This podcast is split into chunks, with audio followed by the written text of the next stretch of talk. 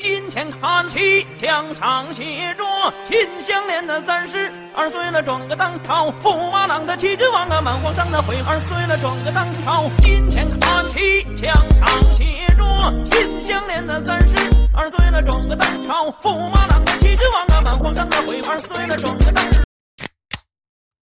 Willkommen beim Bergfest, ihr Spritzer, eurem Lieblingspodcast, Mittwochs. Heute mit einer Special-Folge, mir, Mike und dir. Ey, I'm Swally in the house. Mit Heute dem Getränk in der Hand. Heute Spezialsendung mit Swally, weil Girinho keine Zeit hat, aber das hält uns nicht davon ab, für euch einen Podcast aufzunehmen, weil Swally ist nämlich der, der sich unseren geistigen Dünnpfiff immer als erster gibt, weil er die ganze Scheiße mixt und mastert. Was trinkst du heute, Leckeret? Einmal eine Bacardi Limonade. Ja, und ich den Ein Standard Gin Bacardi Tonic, wie immer zum Bergfest. Swally, wir haben uns lange nicht gesehen und lange nicht gehört. Aber Ich- Ich habe auch noch ein bisschen Whisky. oh, Hier, oh, man sieht es, Ey, man hört den nicht, aber der ist äh, auch dabei. Dann für jeden, der den mit einer Frühmorgens-Molle hört, Prost. Für jeden, der den Podcast mit einer Mittags-Molle hört, Prost. Und für jeden, Prost. der den Podcast mit einem Abenddrink hört, Prost. Lasst fetzen. Cheers. Wir haben uns lange nicht gehört und gesehen, so privat. Immer nur geschrieben. Was geht gerade bei dir, Mhm. Bruder? Ja, nicht viel, nicht viel. Also heute, heute war ich ein bisschen mit Matteo hier am Hm. Arbeiten. Und so die Woche über viel mit Klaus, ein bisschen, bisschen hier DJ machen, da Song aufnehmen. Hab schon gesehen, dass ihr ein paar Sachen zusammen macht. Finde ich cool, dass, dass, dass du Klausi da ordentlich unterstützt. Für alle, die es nicht will, äh, wissen, wir werden Klausis Spotify und Instagram-Profil ähm, in den Show Notes definitiv verlinken. Ein sehr, sehr cooler äh, Rapper, der auf der Straße, also einfach so Straßenrap, Straßenmusiker-Business macht. Äh, in Berlin kennt man ihn definitiv in der Ringbahn. Ähm, ihr wart letztens auf dem Auftritt zusammen, ne? Genau, das war auch so eine Art Contest wie mit den SPH. Nur, dass da in der Runde nur die Tickets gezählt haben.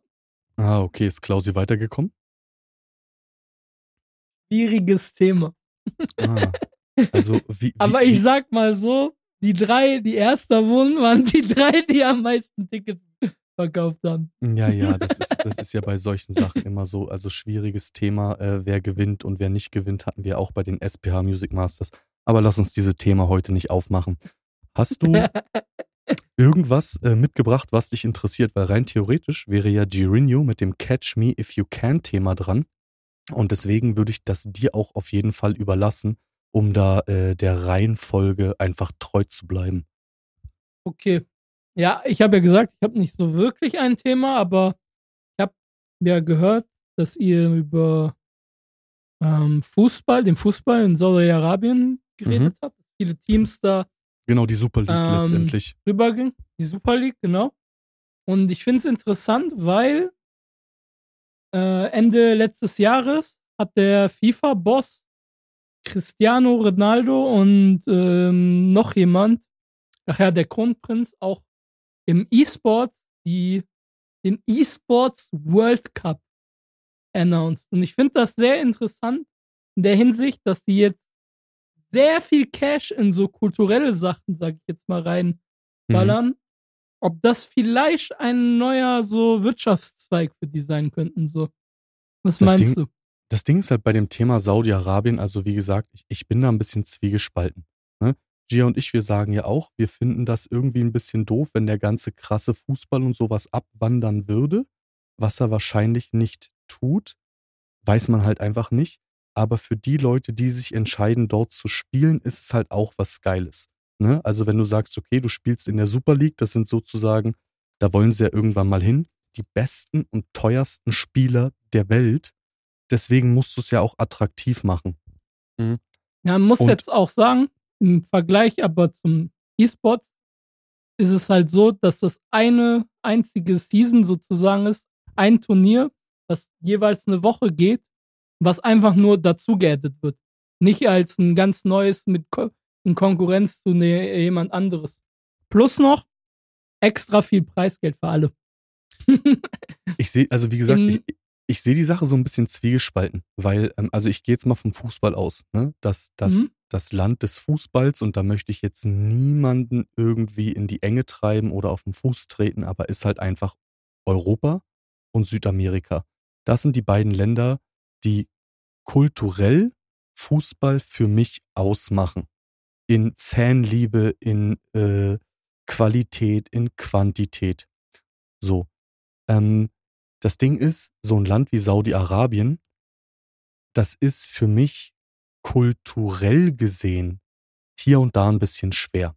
Also ich habe gar kein Problem mit Muslimen. Ähm, ich habe auch viele Freunde, die Muslime sind. Äh, Shoutouts an Murat, mein Friseur, und äh, Shoutout an Murat in Hermsdorf, bester Döner EU West.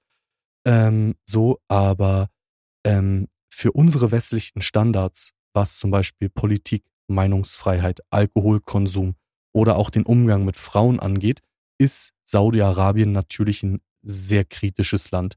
Und ich glaube, die versuchen über diesen Weg den Leuten, den Stars, Au- Saudi-Arabien ist ja auch schon eine übelste Influencer-Insel, ne? Ähm, Dubai und so weiter. Riyadh. Ja, Dubai ist Emirate. Ah, ah stimmt. Oh, oh, tut mir leid, tut mir leid. Aber die Aber versuchen natürlich. Riyadh meinst du zum Ja, Beispiel? genau, ihr, ihr, ihr Image unglaublich aufzubessern und das natürlich über Geld und natürlich multifunktionale Großstädte, die halt wirklich Europa in gar nichts nachstehen. Ähm, prinzipiell so eine World Finals ist ja prinzip, also ist ja egal, wo die ausgetragen werden. Ob die mal in Saudi-Arabien sind oder in Deutschland oder sowas, das juckt mich halt nicht. Aber das, was du ja jetzt gesagt hast, ist sozusagen, dass die sowas wie eine Super League des Footballs auch für den E-Sport-Bereich aufmachen wollen. E-Sports heißt ja erstmal so für Computerspiele. Und da wollen die sich mies aufstellen, nicht, nicht nur ein Titel, sondern mehrere, immer jeweils Millionen von Preisgeldern. Und was ich interessant finde, weil das ist jetzt nicht neu, die haben vor zwei Jahren, haben die das Kölner Unternehmen, was hinter der ESL steht, aufgekauft für eine Milliarde. Und haben schon letztes Jahr, ja, für eine Milliarde, Krass. größte E-Sports-Turnier Organisation, äh, die du so kaufen kannst, praktisch, haben die aufgekauft, die Saudis, hatten jetzt letztes Jahr schon die Vorgängerversion von dieser Sache. Mhm. Was ich halt ziemlich interessant finde, online natürlich hat Missilen gemacht, aber vor Ort war einfach niemand. Niemand war da.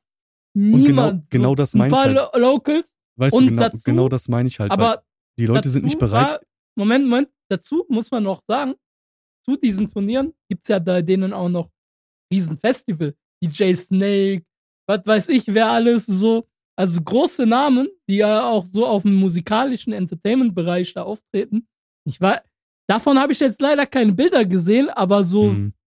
von den Spielen da, also von den Turnieren live, da gab's auf jeden Fall einige Events, die besser besucht waren. Sagen wir mal so. Also ich, ich kenne das ja aus Berlin, ne? Wir haben ja, wir haben ja den League of Legends Hauptsitz, beziehungsweise einer der Main Seats in, in, in, in Berlin. Und ich war da ja auch mal auf einem League of Legends Turnier und das ist schon geil, Digga. Ist schon eine fette Stimmung, wenn die Halle da voll ist, so. Und das meine ich halt, weißt du so. E-Sports findet im Internet statt.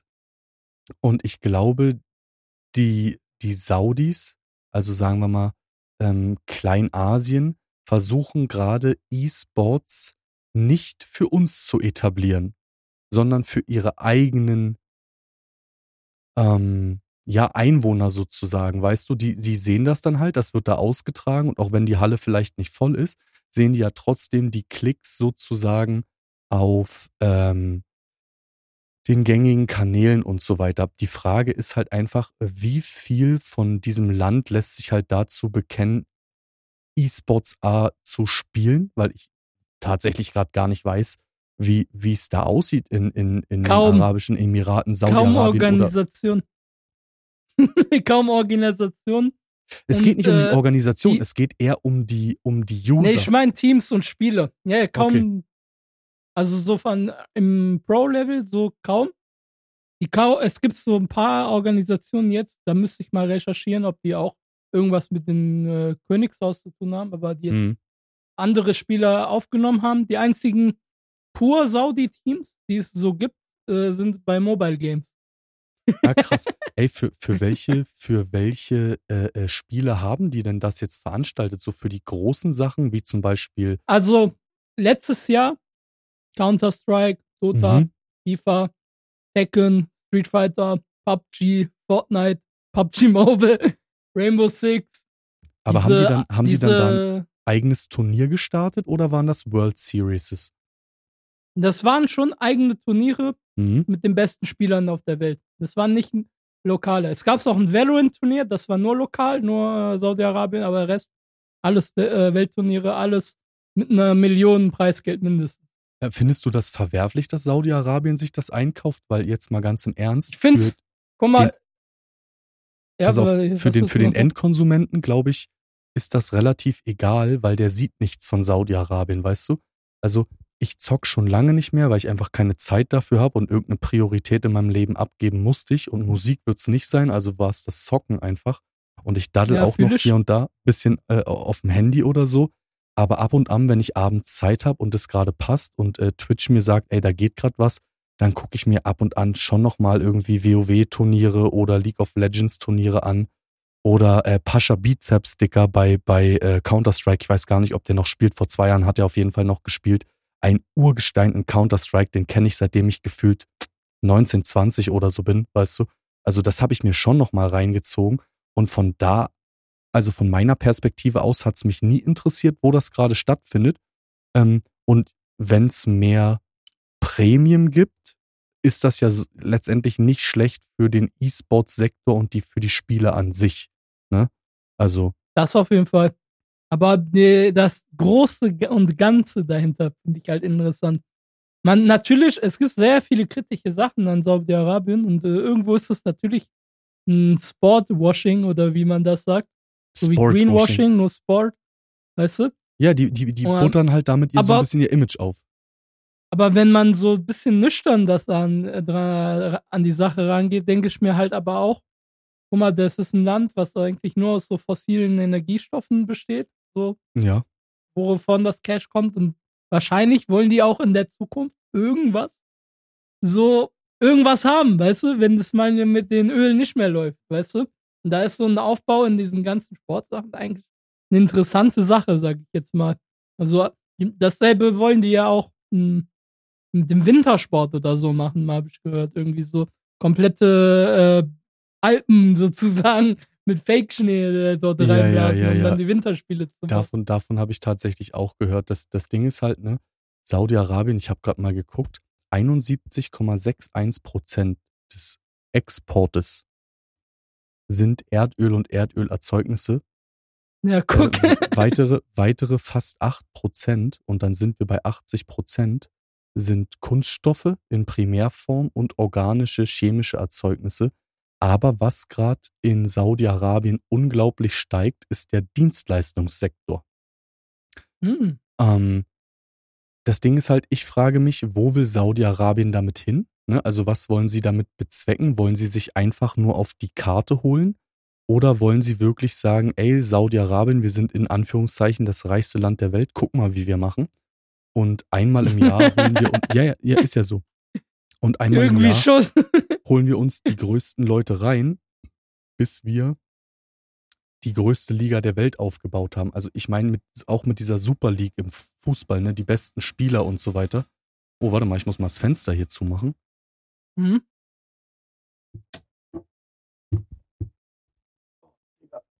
Warte mal kurz. Perfekt. Ich schneide das einfach nicht raus. Ähm, auch mit dieser Superliga und so weiter, das wird jetzt nicht sein und in fünf Jahren auch nicht. Ich kann mir aber vorstellen, dadurch, dass die einfach mit so viel Geld locken, dass die es schaffen, erstmal die ganzen, und da jetzt kein irgendwie äh, äh, Hate gegen Cristiano Ronaldo, aber diese ganzen abgehalfterten Footballs, äh, Fußballstars äh, dorthin zu kriegen, die halt für einen Haufen Geld und einfach den Publikumsfaktor in Saudi-Arabien und in den arabischsprachigen Ländern äh, den Fußball groß machen. Ne? Da entscheiden sich aber auch viele dagegen, wie zum Beispiel ein Ibrahimovic oder andere oder so. Ähm, ich glaube, die wollen sich der westlichen Welt öffnen, ohne sich so weit zu öffnen, dass sie selber westlich sind. Oder sie wollen einfach ein Tor aufmachen, weil sie denken, die westliche Gesellschaft ist im Niedergang, keine Ahnung, und äh, sozusagen schon mal das, de- den Fuß in der Tür haben. Wenn die sich ja eröffnen wollen, dann ist doch sozusagen die Theorie ganz plausibel, dass sie ja im Endeffekt Dienstleistungen, Tourismus und so für sich äh, entdeckt haben, sag ich jetzt mal. Und Wie krieg, kriegst du die Leute für mit so welchen Events? So ein bisschen. Ich glaube nämlich nicht, dass das die nur für die Locals machen. Oder es ist halt so dieses, dieses, äh, er ist der Prinz, er hat einfach nur Bock, Cristiano zu haben und ist halt voll der Nerd und will halt einfach nur zocken.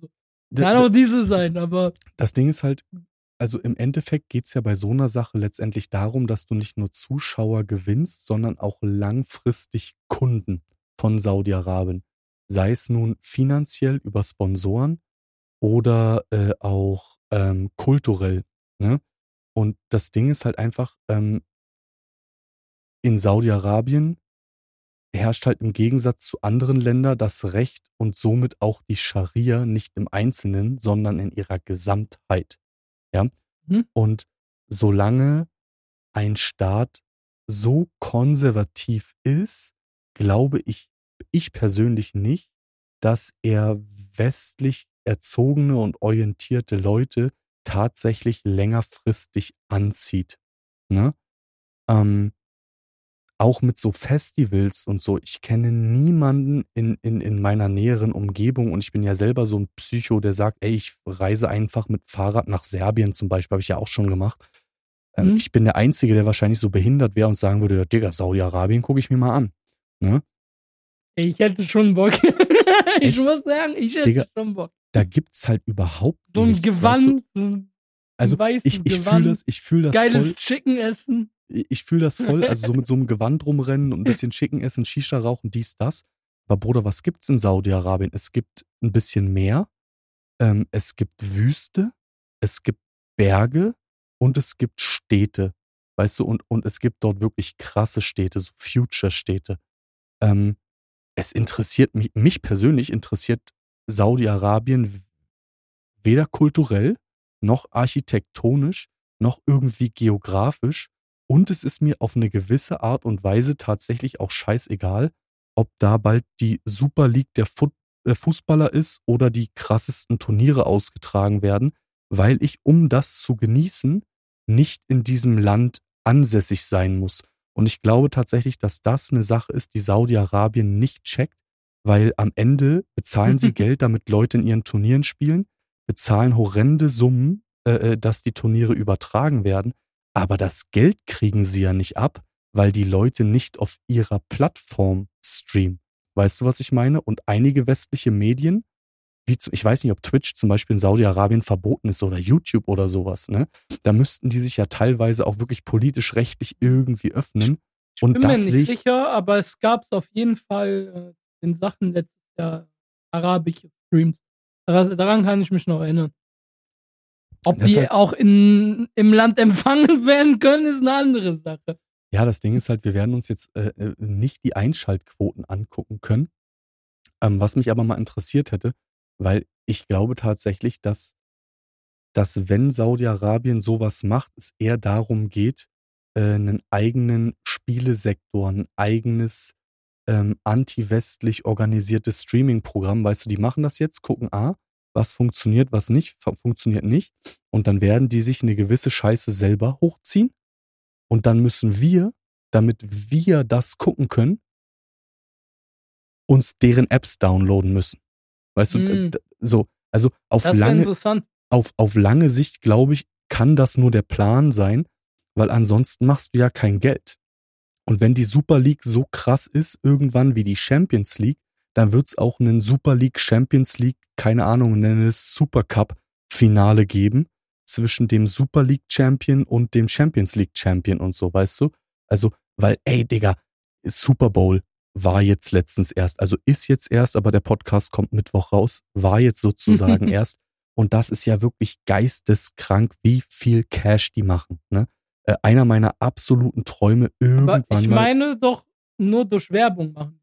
Ja, Digga. Da Werbedeals kosten, und Übertragungsrechte. da kosten 10 Sekunden Clips teilweise 1 bis 3 Millionen, aber auch was in der austragenden Stadt, ist ja diesmal Las Vegas, äh, äh, abgeht, Ach ist, ist geisteskrank. An Merch, an dies, an das, ne?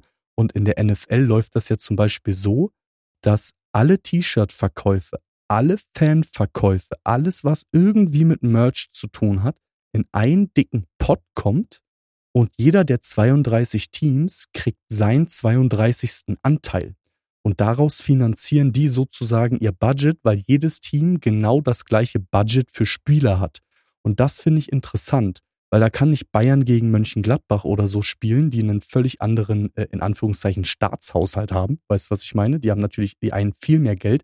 Alle haben genauso viel Geld. Alle müssen mit dem gleichen Geld wirtschaften.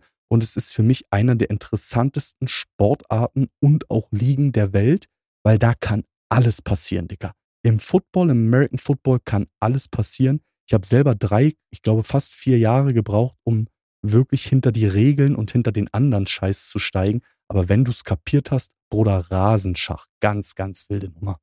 Rasenschach.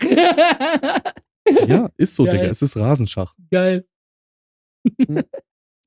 Okay, Digga, ich würde sagen, das war das, das Catch Me If You Can Thema. Also jeder, der irgendwie mal ein bisschen mit über Saudi-Arabien nachgedacht hat, der kann ja auch gern mal Kommentare bei Spotify dalassen oder bei Apple Podcast und Sterne vergeben, wenn ihr sagt, Digga, diesen Gier, den kann ich gar nicht mehr hören. Äh, Zwischen Gier und Swally ist viel friedlicher, höre ich mir viel, viel lieber an. das ist so. Erstmal direkt von Bus geworfen, den Bruder. So, guck mal, meine Geschichte nein, heute. Nein, Nein, ohne, ohne, ohne Gier geht nicht, alles gut. Der war, der war die ganze Zeit aufnehmen. Ja, ja, der war heute im Studio. So.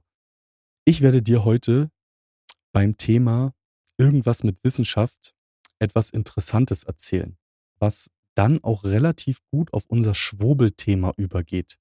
Ich möchte Oh, yes. dir heute vom ältesten Globus der Welt erzählen und wie ein Nürnberger Geschichte äh, schrieb. War das eine Scheibe? Ah, nein, nein, ich, es geht ja der älteste, der älteste Globus der Welt.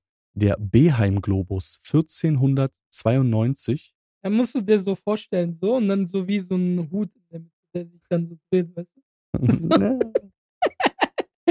Spaß. Guck mal, zwischen Schattenfüßlern, ich habe dir ein bisschen was geschrieben heute wieder. Ich, ich versuche jetzt immer so ein bisschen kleine Einleitung zu schreiben. Also, zwischen Schattenfüßlern, Fantasieinseln und Elefantenherden. Der Beheim-Globus 1492 ähm, sozusagen manufaktiert, erlaubt faszinierende Einblicke in die Weltsicht des ausgehenden Mittelalters. Was jedoch fehlt, ist Amerika und Australien. Auch wenn das Licht im Hm. Ausstellungsraum des Nürnberger Nationalmuseums schummrig ist, weil ich war nämlich da und habe mir den angeguckt, kann man auf der Weltkugel den italienischen Stiefel, die spanische Halbinsel und auch die Vereinigten Königreiche sehr gut erkennen. Für mehr Details gibt es eine digitale Aufnahme, die vor gut 30 Jahren unter polarisierendem Licht angefertigt worden ist und im Ausstellungsraum neben dem Globus vergrößert an der Wand hängt. 530 Jahre hat der älteste erhaltene Globus der Welt inzwischen auf dem Buckel, lagerte jahrzehntelang in verstaubten Speichern und wäre um ein Haar fast in die USA verkauft worden. Doch seit Mai 2023 gehört er zum UNESCO-Weltdokumentenerbe und ist im Germanischen Nationalmuseum in Nürnberg zu besichtigen. War letztens nämlich in Nürnberg und dachte mir, ich nehme mal irgendwas für den Podcast mit, Digga. Ähm, richtig interessant, prinzipiell, das Teil ist aus absolutem Teamwork entstanden, ja. Also wirklich eine ganze Armada von Handwerkern haben an diesem äh, Globus gearbeitet und der wurde 1492 hergestellt und beteiligt waren ein Glockengießer, ein Rechenmeister, ein Buchmaler, Illuministen und Schreiber, ein Schreiner und ein Schlosser und natürlich der Namensgeber des Globus selbst, der Nürnberger Seefahrer, Kaufmann und Händler Martin Beheim. Wer ist Martin Beheim, ist jetzt die Frage, ne?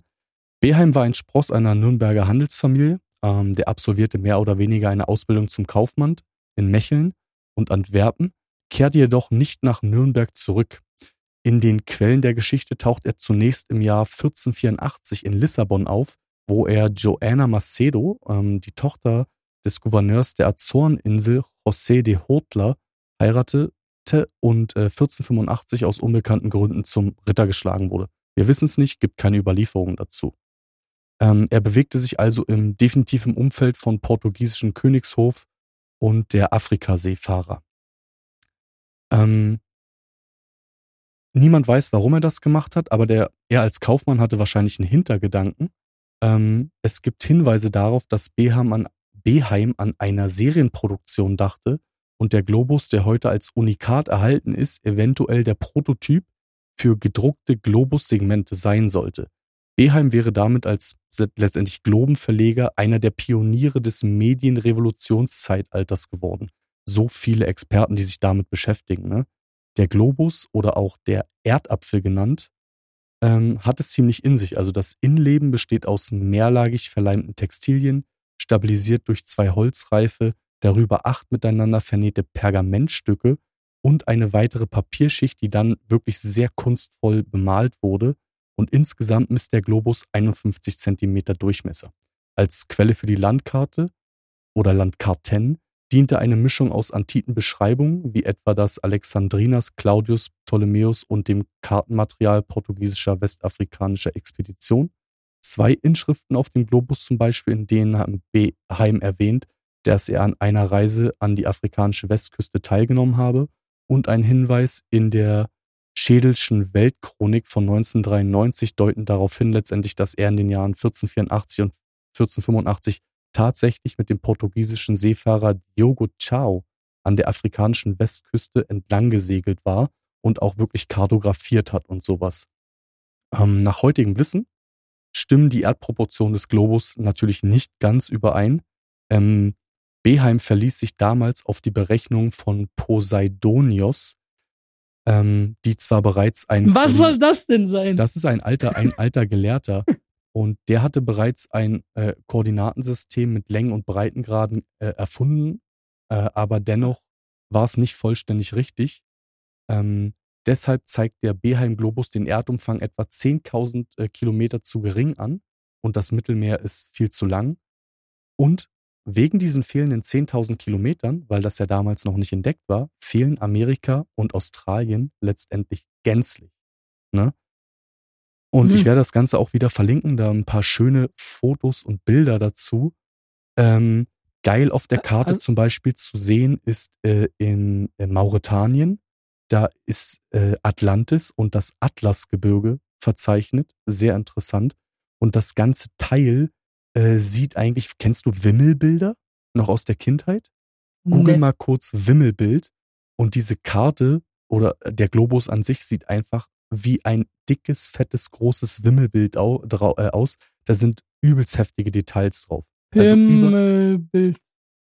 Also ja, weißt du, auf einem Wimmelbild siehst du halt sehr, sehr viel und kannst du sehr viel suchen. Ach so, das. Und ja, genau, ja. Und das Teil ist ähnlich auf diesem 51 Zentimeter Durchmesser-Globus gibt es über 2000 Ortsnamen, 200 Piktogramme, kurze erzählerische Texte, Wappen von Königshäusern, Tierdarstellung. Ähm, alles, was den damaligen Künstlern, Schreibern und Humanisten letztendlich bekannt war, wurde auf diesem Globus abgebildet. Und was man nicht kannte, ähm, wurde zum Beispiel durch Geschichten und Sagen ersetzt. Deswegen findet man tatsächlich auf diesem Globus äh, auf dem afrikanischen Kontinent sehr abenteuerliche Fabelwesen, Dinosaurier, sogenannte Schattenfüßler und wo sowas, äh, Schattenfüßler, ähm, ein Wesen halb Mensch, halb Tier mit Flossen, also sowas wie Naga oder so. Und in Skandinavien. So wie der Schweinebärmann. Ja, ja, und in, in Skandinavien findet man eine Fantasieinsel namens Thule, und äh, auf sowas bezieht sich auch die Thule-Gesellschaft in der, in der, ja, wollte ich gerade sagen. Bruder, es ist super, es ist super. Jeder, der in Nürnberg mal sein kann, guckt euch die germanische Nationalausstellung an. Ist super, super interessant. Da sind auch alte Schwerter, äh, äh, also wirklich geiler Scheiß.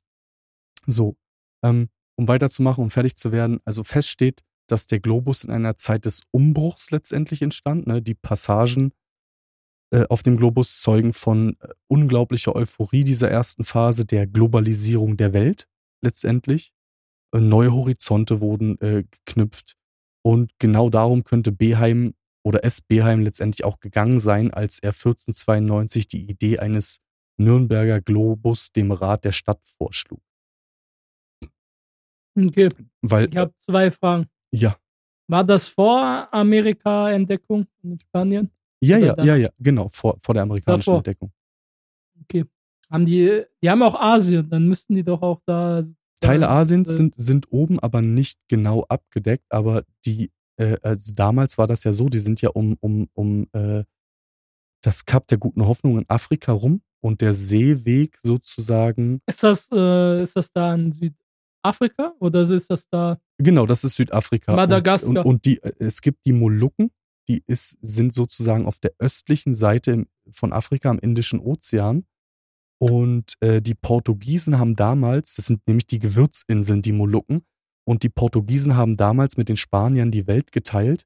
Also alles westlich äh, äh, in Richtung Amerika gehörte, der unbekannten Welt gehörte den Portugiesen und alles südöstlich von Afrika der unbekannten Welt gehörte sozusagen den Spaniern und den Engländern. Und die Hm. Portugiesen dachten, dass sie über den Seeweg, weil sie schon Afrik äh, Amerika ein bisschen vorher kannten, dass sie schneller zu den Molukkeninseln finden. Aber damals gab es zwischen äh, Süd- und Nordamerika keinen Panama-Kanal. Das heißt, die mussten in Südamerika um Feuerland rum. Und das war ein viel weiterer Weg zu den Molukken, also den Gewürzinseln, die damals unglaublich wichtig waren, ähm, als heute, also als, als der östliche Weg sozusagen. Na? Okay. Ähm, niemand weiß, warum Beheim letztendlich auch auf diesen Grund kam, die Erde als dreidimensionales Modell darzustellen. Ähm, Ah, stimmt. War das, war das auch noch zu den Zeiten, wo man dachte, das wäre eine Scheibe? Das war gerade im Umbruch. Genau das war diese Umbruchszeit Okay. zwischen flacher Erde und Globus.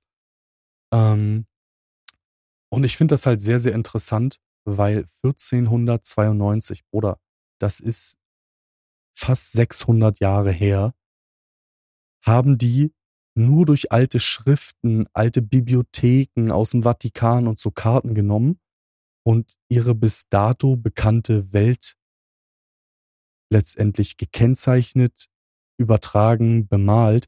Und du siehst halt auch wirklich äh, äh, äh, zum Beispiel die einzelnen Indianerstämme oder in Afrika das Königreich, äh, Königreich Dahomey eingezeichnet, wo dieser ganze, Dahomey! ja, wo der ganze, Dahomey! da kommt der Voodoo-Kult her. Ne? Aus dem Königreich Dahomey kommt der Ah, dann sind das nicht meine Homies, wenn da Voodoo herkommt. Shit, Alter, die wollen mich ficken dann. Machen dann so eine Figur mit rote. Ja, komm, nee. Ich weiß, Voodoo geht noch ein bisschen mehr als. Das Ding ist halt, Ja, was halt auf dem Globus auch recht gut zu sehen ist, ist jetzt ein etwas düsterer Teil der Globalisierungsgeschichte und das sind so die Anfänge des Sklavenhandels mit Afrika. Ähm, weil im Golf von Guinea sind die Inseln Sao Tome und Principe äh, verzeichnet, die seit 1471, 72 ungefähr rum die Ausgangsorte des interkontinentalen Sklavenhandels und der Kolonisierung der afrikanischen Küste waren.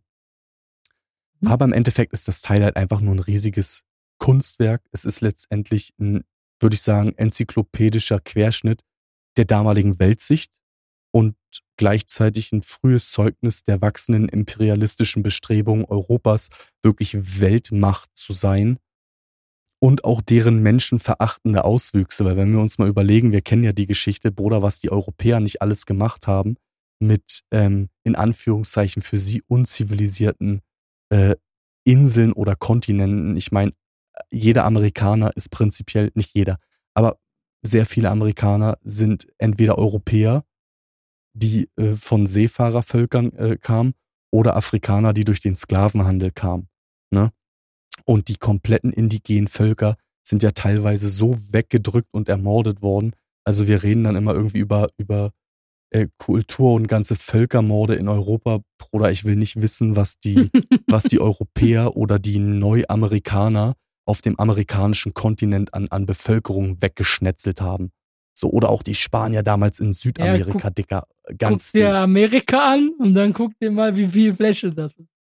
Wette, bei 80% der Fläche waren halt so Guck mal, wir hatten in, irgend, in irgendeiner Folge hatten wir das schon mal. Amerika ist 23 mal so groß wie Deutschland, hat aber nur dreimal so viel Einwohner.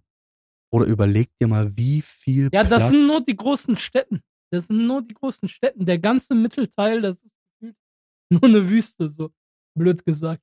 Also ich war ja mal in Amerika für eine kurze Zeit und ich bin da halt nur an der äh, Ostküste kurz gewesen und dann an der Westküste von Seattle runter bis nach Kalifornien. Und da ist halt einfach Stadt an Stadt an Stadt an Dorf an Stadt. Ich bin leider nie irgendwie in den Grand Canyon oder in die Appalachen äh, äh, oder an die Rocky Mountains gekommen, was dann halt so wirklich, oder so Nebraska, weißt du, so ein Bundesstaat, der hat gefühlt einfach nur drei Dörfer und der Rest ist halt einfach nichts. Ist so ein bisschen wie hier in Bayern tatsächlich. Du, ja, ey, nee. Du, Ja, ich, Früher amerikanische Zone, Bruder. Äh, Bayern, vielleicht. die sind hier aber gar nicht so amerikanisch tatsächlich. Ich weiß, aber so früher. Guck mal, ey, da wo ich wohne, hier unten, ne, äh, hier überm Berg, äh, geht's Richtung Innsbruck. Hier gibt's so einen Militärflughafen, Bruder, ein oder zweimal die Woche.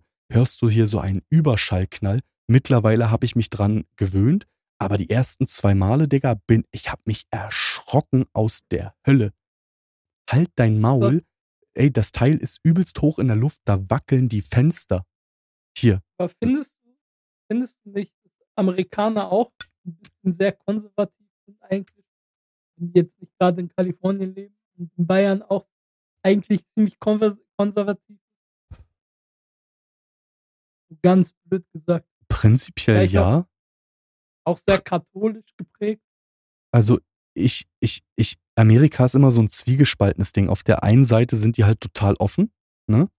Und auf Mhm. der anderen Seite sind die so ultra konservativ, dass man selbst die Demokraten in Deutschland wahrscheinlich teilweise schon unter rechts einordnen würde. Weil heute alles, was konservativ ist, ist ja in Deutschland direkt rechts. Und das versuche ich auch immer den Leuten irgendwie zu vermitteln. Ähm, die Medien entscheiden, was rechts ist. Und heute ist nicht mehr die Mitte die Mitte, sondern alles, was rechts neben weit links ist, ist schon, ist, ist schon rechts. Ne? Und Bruder, die Bayern hier unten sind mies konservativ. Also ich glaube am 1.4. noch nicht an die Legalisierung von Weed, bevor ich nicht das erste Video auf Instagram oder TikTok gesehen habe, wo jemand in Bayern in der Altstadt, äh, in München in der Altstadt in der Öffentlichkeit einen Joint raucht. Vorher nee, das glaube darfst du ich, trotzdem nicht. Das darfst du trotzdem, glaube ich, nicht. Dadurch, dass Bayern ja ein Freistaat ist, halten die sich ja auch noch wie Sachsen so ein paar Sachen frei. Und in ganz Deutschland sollen ja 25 Gramm legal sein, mit sich zu führen. Da glaube ich in Bayern leider nicht dran. Es werden wahrscheinlich eher fünf bis zehn sein. Woran ich aber glauben werde oder glaube Wäre aber auch ist, vollkommen fein erstmal. ey, absolut fein. Bruder, äh, ich arbeite in Kempten, ne? Und ich werde zweimal in der Woche, weil Kempten eine Hochburg äh, äh, des, des Drogenschmuggels ist, wirklich zwei, dreimal die Woche kontrollieren die meinen Ausweis, kontrollieren meine Tasche. Digga, absolute Rasterfahndung. also ich habe ja schon mal davon erzählt, jetzt nicht öfter Ja. davon erzählt, aber es sind immer wieder dieselben Polizisten. Und ich habe auch gesagt, ihr kennt mich mittlerweile, warum habt ihr mich auf dem Kieker? Bruder, ich habe einen Job, ich habe eine Frau, ich habe ein Kind, ich fahre hier hin und her, ich habe immer den Hund dabei. Und die haben gesagt, ja, du passt einfach ins Bild und wir glauben nicht daran, dass du nichts dabei hast. Irgendwann kriegen wir dich. Und ich denke mir so, du kleiner Wichser. Sagen, wir haben den Berg, wir haben den Bergfest-Podcast gehört. Du hast immer was dabei. Sollen, ja, aber ich, ich bin ja nicht so dumm und führe auf dem Weg irgendwie was äh, äh, bei mir oder so, weißt du? Hier in Bayern, Bruder, ist wirklich, wirklich, wirklich fucking heikel. Ich Ja, freue ich mich weiß. immer, wenn ich in Berlin bin. Das erste, was ich mache, wenn ich in Berlin bin, ist auf offener Straße eine dicke, fette Keule anzünden und mir denken, frei. Aber ab 1.4. außerhalb von öffentlichen Gebäuden, Kindergärten und so weiter, weißt du, alles, was mit Jugendschutz zu tun hat, soll's hier erlaubt sein.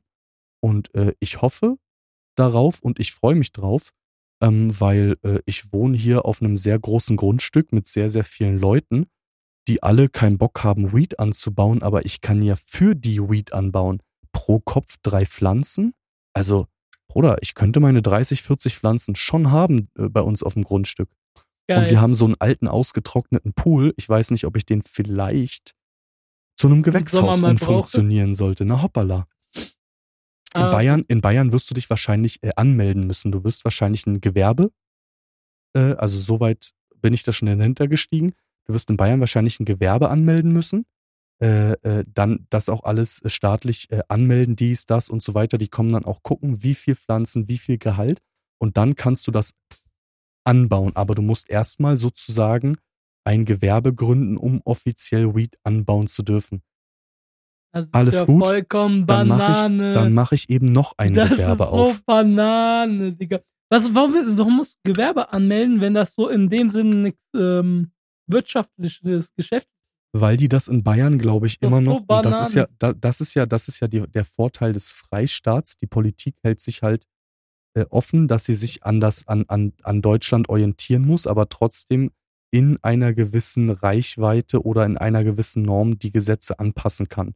Und die wollen, Mhm. glaube ich, einfach hier ähm, den Überblick haben, wer baut wie viel an, wie viel hat er geerntet und so weiter, damit die einfach wissen, Bayern sind so eine Geldfuchse, die wollen, wie die Schwaben, Digga, die wollen immer wissen, wie viel Geld wurde erwirtschaftet und wie viel Geld ist in unserer Tasche gelandet.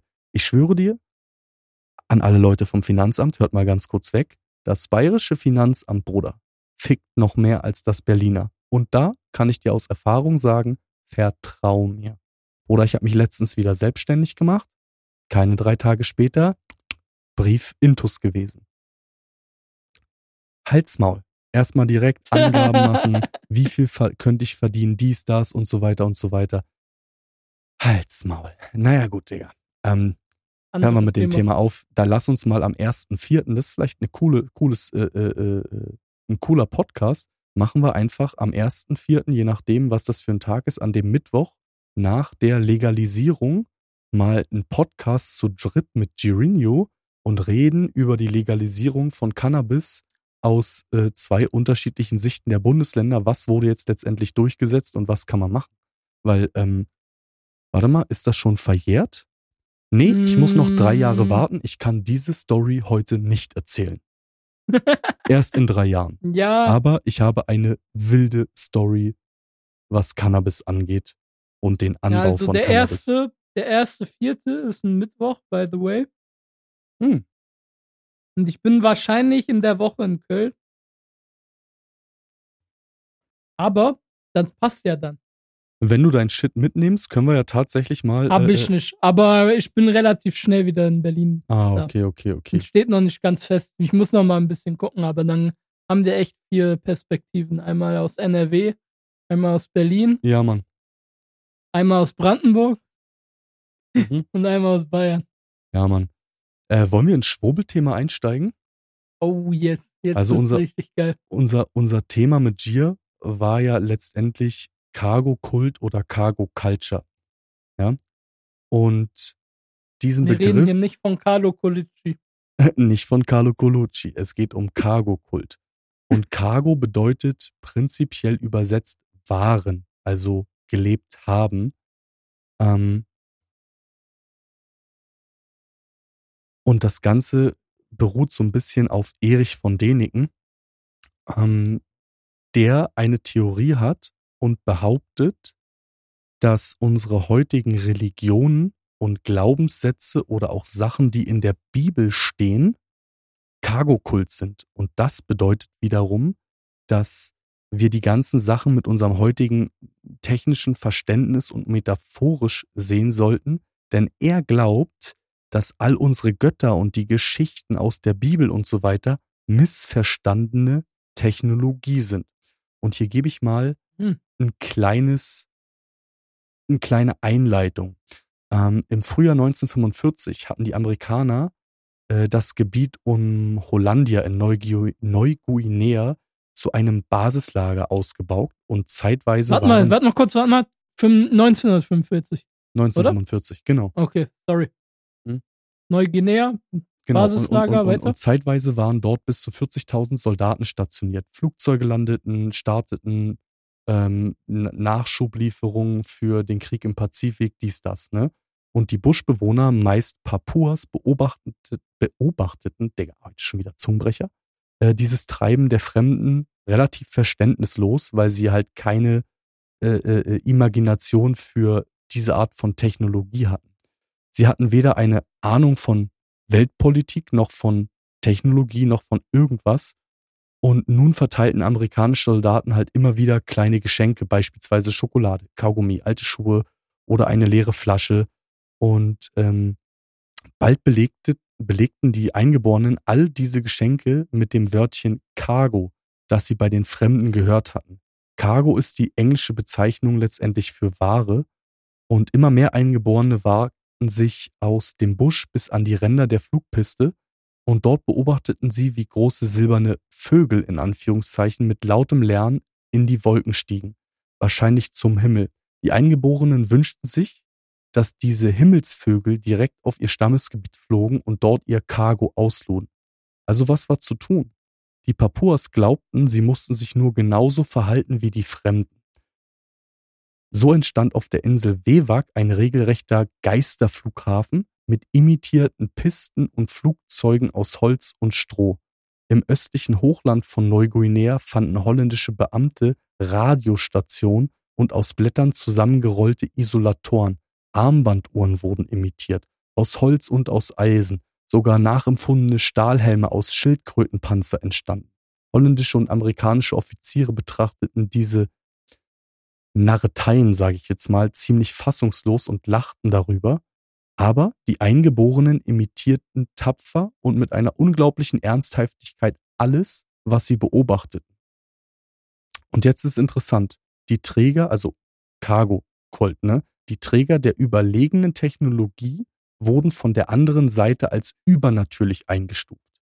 Der Irrtum wurde bald erkannt und die Übernatürlichen ins Reich der Menschen zurückgestuft, ja letztendlich, ne, mit der Zeit. Aber diese Völker im Regenwald oder auf den Inseln, die sozusagen dort völlig isoliert leben, haben letztendlich eine Sache gemacht und das ist es, die höher gestellte Technologie zu vergöttern, sie zu imitieren, Kulte zu bilden und diese Gottheiten anzurufen. Und Erich von Däniken sagt jetzt letztendlich, dass es vor der Sinnflut mal eine höher entwickelte Zivilisation gegeben haben muss oder Außerirdische, die dann letztendlich zu den Völkern, die unterentwickelt waren, gekommen sind und den Sachen beigebracht haben und deswegen unsere heutigen Religionen und auch ähm, Religionsbücher zum Teil missverstandene Technologie ist. Und das finde ich hochinteressant, tatsächlich. Wild. Also was denkst du zu dem Thema? Hm, schwieriges Thema irgendwie.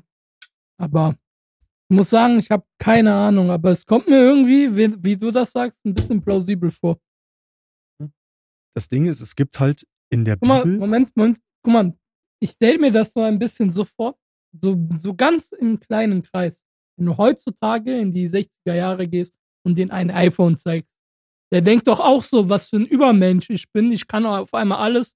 Ich habe das ganze Wissen von den, deren der will Buch, glauben, du bist Regal aus der Zukunft. auf einmal hier. Ja. Ja, genau, aus der, bin ich ja in dem Moment ja auch, aber so. Auf jeden Fall wird er denken, shit, was passiert hier gerade? Ob der mich anbetet, ist vielleicht wahrscheinlich eine andere Geschichte, wahrscheinlich nicht.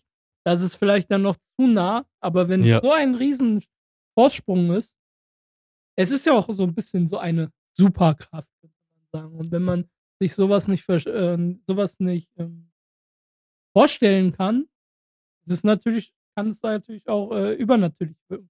Du Ich hast ja ges- gesagt, in den F- 45er hast du gerade ja. erzählt, dass die näher sozusagen da dran kommen und das die Leute auch dann wieder runtergestellt haben. Ne? Das Ding ist halt, als, als sie das dann wussten, aber erstmal haben sie diese vergöttert und irgendwann haben die Amerikaner nach dem Krieg ihre Basen halt abgebaut ne, und sind weg. So und sind nie wiedergekommen. Mhm. Und dann haben die Ureinwohner sozusagen diese Flugzeuge, diese Antennen und alles nachgebaut, Kulte darum ent, äh, entwickelt und, und Tänze und angebetet, dass die halt wiederkommen und sozusagen ihr Cargo, ihre Ware fallen lassen und haben sie sozusagen als Götter angebetet. Als sie dann immer mehr mit der heutigen äh, Zivilisation, die weit entwickelt äh, äh, war, in, in, in, Berührung gekommen sind, haben sie dann gemerkt, okay, das sind halt keine Götter. Aber Gia und ich, wir haben auch schon mal drüber geredet gehabt. Also da bin ich halt der Meinung, dass es von uns bleibt ja nach 1500 bis 2000 Jahren gar nichts übrig. Ja, so. Und jetzt stell dir vor, es würde ein dicker, fetter Komet in den Atlantik batzen. Das heißt, es würde erstmal überall Überschwemmung geben, Vulkane und so weiter, Ausbrüche, dies, das. Und von der Menschheit würden wahrscheinlich nicht so viele Menschen übrig bleiben. Ähm, plus äh, die ganzen Technologien und so weiter werden nicht gewartet, äh, äh, fangen an zu verrotten, ähm, fangen an in Vergessenheit zu geraten und irgendwann fängst du an einem gewissen Punkt nicht neu an, aber wirst halt zurückgestuft. Ne? Und wer würde sowas überleben? Wir normalen Völker nicht. Nur das Militär und die Top-Politiker.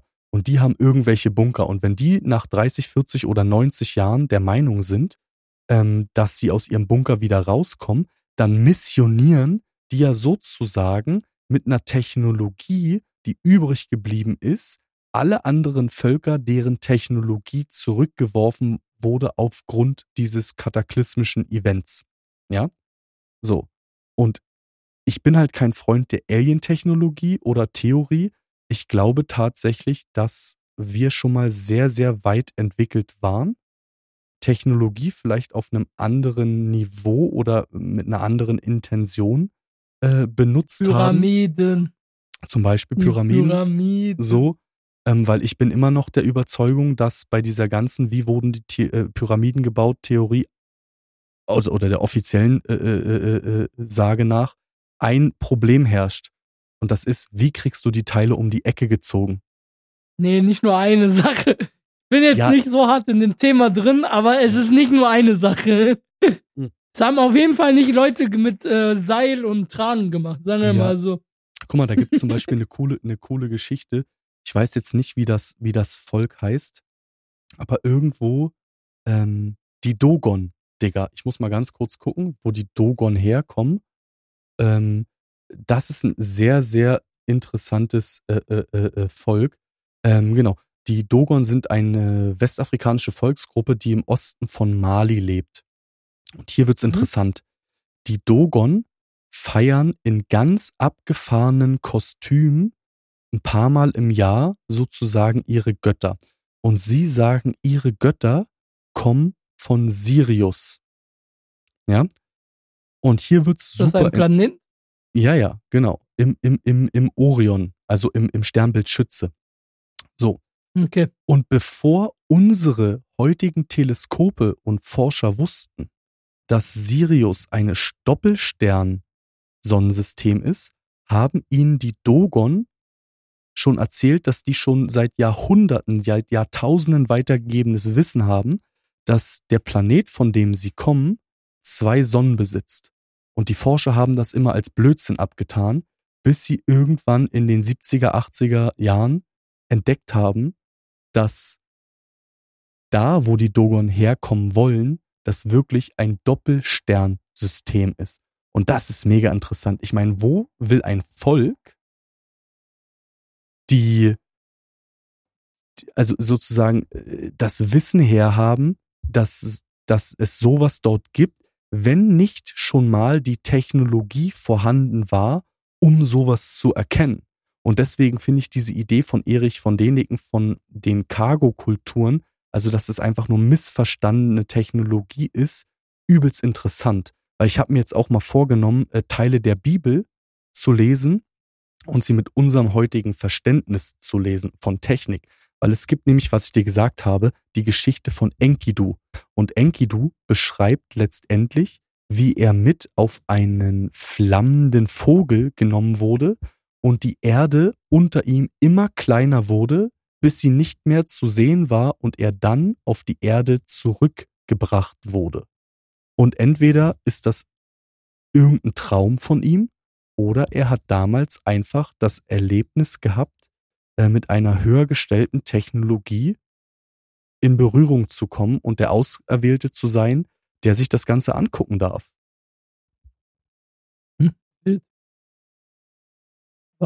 Ja, ich finde sowas auch sehr interessant in der Hinsicht.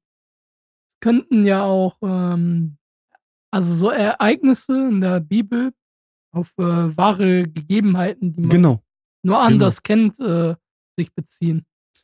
Was, was ist denn bei dir? Bist du, bist du, sagst du, so wie Gier, Aliens gibt's und die sind unter uns? Oder bist du auf meiner Seite und sagst, ich finde Alien Blödsinn, du bist der Meinung, dass es zum Beispiel Oh, schwieriges Thema. Unter uns, keine Ahnung, ey. Keine Ahnung. Irgendwo im Nirgendwo. Ja, stimmt, ihr habt über die andere Dimensionen geredet. Genau, richtig. Da hast du gesagt, das Ding ist aber, ich bin mir gerade nicht sicher, aber du hast ges- äh, das Ding ist so, Leute aus der vierten Dimension können ja die dritte Dimension erahnen, aber Leute aus der dritten Dimension können ja nicht die vierte Genau. Dimension erahnen. Richtig. Das ist ja so das Paradoxum. Deswegen, hallo Homie, was geht? Ich hoffe, du, du guckst auch den Podcast gerade neben mir, aber man weiß es halt nicht so. das ist ja, Man weiß es halt einfach du, nicht. diese Ja, ganzen, Ich kann, ich, ich kann übrigens jedem den Tipp geben, da gibt es so einen Zehnjähriger, der die vierte Dimension erklärt. On point auf YouTube. On äh, point. schick mir, schick Äh, mir, schick mir das mal bitte äh, in den Chat, dann verlinke ich das auf in den Englisch Show mache Notes. So, weil das Ding ist, ich finde das Thema halt an sich interessant. Mhm. Weil ich bin nämlich auch der Meinung, also wenn Leute oder Wesen in der vierten Dimension leben, dann können sie auch in die dritte Dimension kommen. Und diese ganzen Geistergeschichten oder wie in der letzten Folge mit diesen Skinwalkern und so, die müssen sich ja irgendwie in unserer Dimension manifestieren. Ne? Mhm. Und vielleicht sind das genau diese Art von, von Phänomen letztendlich. So. Ähm, aber um beim Cargo-Kult zu bleiben, was denkst du ist plausibler? Dass die Bibel einfach nur aufgefasste Schichten abstrahiert und damit letztendlich ähm, alles auf Gott und einen Schöpfer überträgt oder dass es vielleicht wirklich ähm, weiterentwickelte Völker oder Zivilisationen gegeben hat, die entweder wir waren oder von woanders, die mit uns in Kontakt gestanden haben. Weil ich finde das Ganze, dieses ganze Cargo-Kult-Thema und diese missverstandene Technologie tatsächlich äh, äh, relativ plausibel, weil es auch diese ganzen Alien oder äh, andere humanistische Wesen, sei es jetzt Ameisenmenschen in der Erde, auch in Südamerika und überall gibt. Ne? Das ist jetzt nicht auf einen Spot der Erde irgendwie ähm, nur konzentriert. Es ist, es ist auf jeden ein Ansatz, der jetzt nicht so ultra abgespaced klingt, obwohl das halt ultra abgespaced klingt, sondern irgendwo Hand und Fuß hat und irgendwo halt auch logisch Weil Also ich kann da auch jedem Ob die nur. Bibel, das Ding ist bei der Bibel halt auch so ein bisschen, ist halt alles Interpretationssache. 110 Natürlich wird es so, wird's nicht äh, 100% so passiert sein, wie es da ist. Hm, ob, aber ich finde ich find so dieser Cargo-Kult, dieser Ansatz, eine interessante, äh, inter, interessante In Interpretation, so jetzt in Bezug auf die Bibel, Bibel das zu erklären. Das Ding ist halt, es gibt ja nicht nur, nicht nur die Cargo-Kult-Sachen, die ich jetzt vorgelesen habe. Also ich werde das auch alles verlinken. Es gibt zum Beispiel auch noch andere Sachen, wie zum Beispiel die äh, Beb Kororiti. Das ist relativ interessant, weil die haben nämlich, die beten sozusagen einen Gott in Weiß an. Und äh, wenn du dir das anguckst, was ich dir gleich schicke, ich verlinke das natürlich auch in den Show Notes, und du da mal runterscrollst, dann sieht das schon sehr, sehr, sehr einem Raumfahrer ähnlich. Ne? Und einem Raumfahrerschutzanzug. Und Ui, das ist so eine richtige 2001-Seite. Ah, ich weiß, was du meinst. ja, ja. Das sind, das sind, äh, Digga, das sind Himmelsdrachenmenschen vom One Piece. Ich schwöre. Zum Beispiel. So. ne? Aber, aber, also wie gesagt, ich finde das, ich finde das hochinteressant, weil woher haben diese Völker Wissen, dass wir erst mit Technologie sozusagen äh, äh, bekommen haben? Ähm, weil bei uns in, in, in Europa und in der westlichen Gesellschaft gab es ja auch ganz, ganz viel Wissensverlust. Ne? Also allgemein die Hexenverfolgung, die hat uns Jahrhunderte der Kräuterlehre äh, und so weiter gekostet, weil die Leute damals einfach Krankheiten geheilt haben, weil sie die Pflanzen halt einfach kannten. Äh, äh, und dann wurden sie als Hexen bezeichnet. Dieses Wissen ist heutzutage ähm, teilweise verloren. Also jeder kann sich ja mal selber fragen, ob er wie seine Großeltern oder Urgroßeltern äh, äh, Felder bestellen könnte und mit Tieren umgehen könnte und ob er das Wissen hat, das sie haben, um einen Bauernhof zum Laufen zu kriegen. Dadurch, dass ich hier ein paar Bauernhöfe um mich rum habe, ich denke mir immer krass, was die für ein Wissen über Natur und über Tiere haben. Ähm, wenn die Welt untergehen würde und die wären weg, Digga, ich könnte das nicht. Also ich wüsste nicht, was zu tun ist.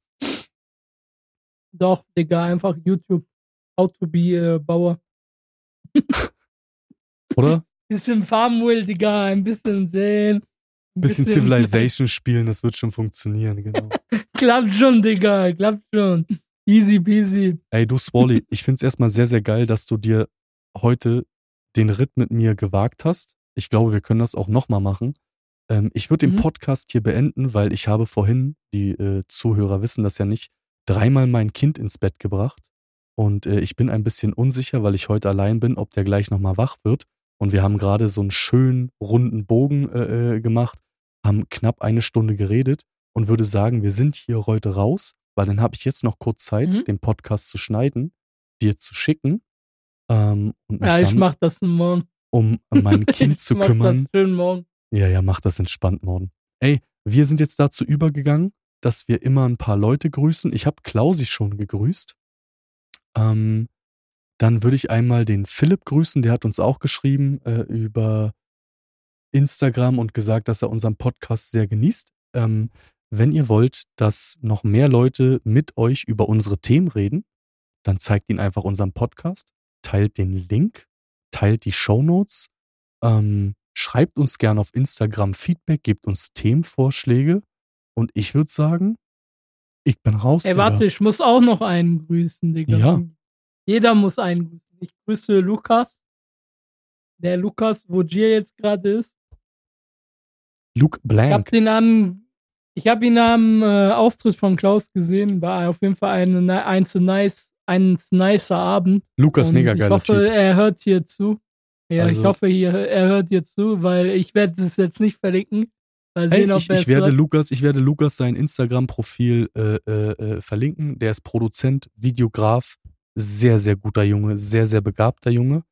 Ähm, und wenn ihr bei seinem Instagram die Nachricht Bergfest 10 schreibt, kriegt ihr auch 10% Rabatt. Lull. Ah, einfach direkt ein Sales. Aber du kriegst natürlich nochmal 10% für jeden Abschluss, ne? Nee, Lukas arbeitet dann kostenlos für mich. Lull. Na, scheiße. So, ey, Leute. Eine Hand wascht die andere. Und äh, Shoutout an jeden, der zugehört hat. Sorry für das Kaugummi-Kauen, aber ich bin auf Nikotinentzug. Oh, So schwierig, Digga. Da, darüber könnten wir jetzt noch reden, wenn ich nicht so unglaublich dringend pissen müsste. äh, ich habe aufgehört, aber Alles ganz kurz mit dem, mit dem Rauchen f- äh, für drei volle Monate. Und jetzt bin ich an einem Punkt, richtig geil, wo ich zum Beispiel heute, jetzt während des Podcasts, habe ich drei Zigaretten geraucht, aber davor die zwei Tage nicht. Weißt du? So. Also, äh, wenn ich auf Arbeit bin, es gibt Tage, da rauche ich mal ein, zwei Zigaretten auf Arbeit, aber dann rauche ich auch mal wieder keine Zigaretten auf Arbeit. Zu Hause rauche ich gar nicht mehr. Also mein, mein Kopf ist an dem Punkt gekommen, wo ich sage, ich möchte noch rauchen, aber ich muss nicht permanent rauchen. Und ich bin auch mal drei, vier Tage ohne Nee, Rauchen, Das geht bei mir nicht. ohne dass, Das mein, bei ohne nicht. dass mein Kopf gefickt ist. Ich dachte auch, ich muss komplett aufhören, aber bei mir hat es so funktioniert, dass ich nee, sozusagen nee, nee. damit einfach Bei klar mir nicht. Bei mir ist wie bei allem ganz oder gar nicht. Und bei Nikotin lieber gar nicht. Okay, ey, dann würde ich sagen, wir verabschieden uns. Ciao. Hört euch das Outro slash Intro an und äh, wir sehen uns nächste Woche. Chill mit Ding, Ö. dang, sang, yo. Shing, na, shang, wui. na, na, na, na, na, na, la, la, la, lo. Ciao, Leute. Ich hoffe, wir sehen uns nochmal. 金钱看齐，墙上写着“秦香莲”的三十二岁了，转个当朝；驸马郎的齐君王啊，满皇上的悔二岁了，转个当朝。金钱看齐，墙上写着“秦香莲”的三十二岁了，转个当朝；驸马郎的齐君王啊，满皇上的悔二岁了，转个当朝。